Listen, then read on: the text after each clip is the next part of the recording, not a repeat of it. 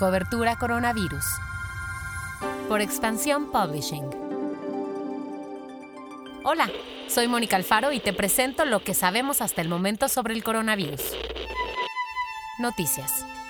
México acumuló esta última semana 3.442 decesos, lo que significa un 20% del total de la cifra de fallecidos por COVID la cual es de 17.141 personas fallecidas. El número de muertes de esta semana es ligeramente menor al de la semana pasada, 318 decesos menos para ser exacta. También de acuerdo con el reporte de ayer por la noche, el país acumula 146.837 contagios.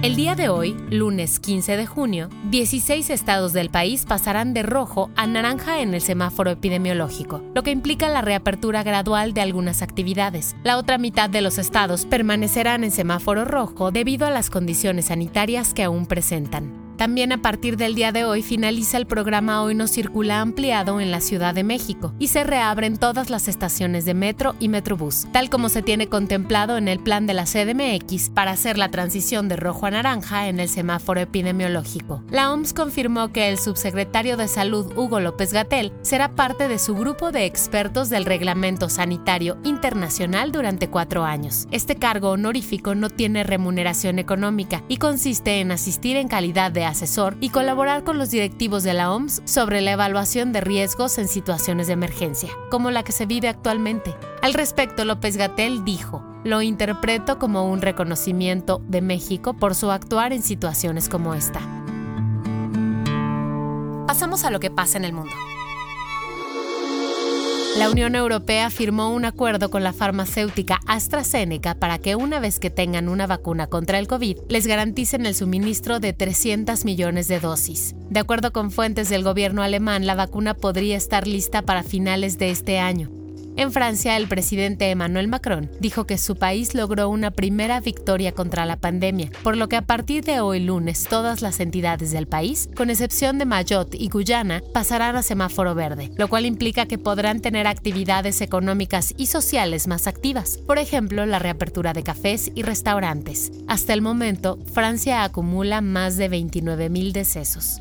Un informe de la Universidad de la ONU plantea que en el mundo el COVID provocará que 395 millones de personas caigan en pobreza extrema, lo que significaría que a nivel global ya serían mil millones de personas las que subsistirían con menos de 1.90 dólares por día. La nueva normalidad.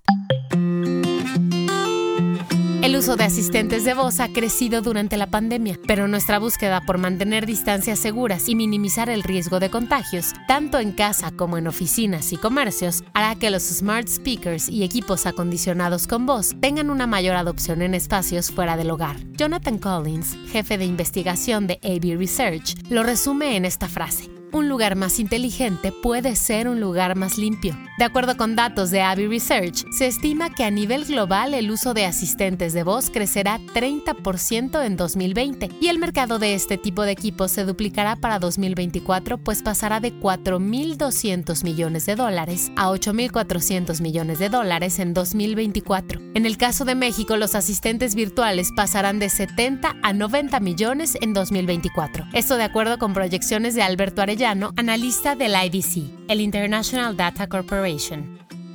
¿Cómo impactará el COVID a las finanzas públicas en México? Alberto Bello, director editorial de Expansión, habla con el ex secretario de Hacienda Ernesto Cordero para desmenuzar este tema. Puedes ver la charla en el canal oficial de YouTube en Expansión.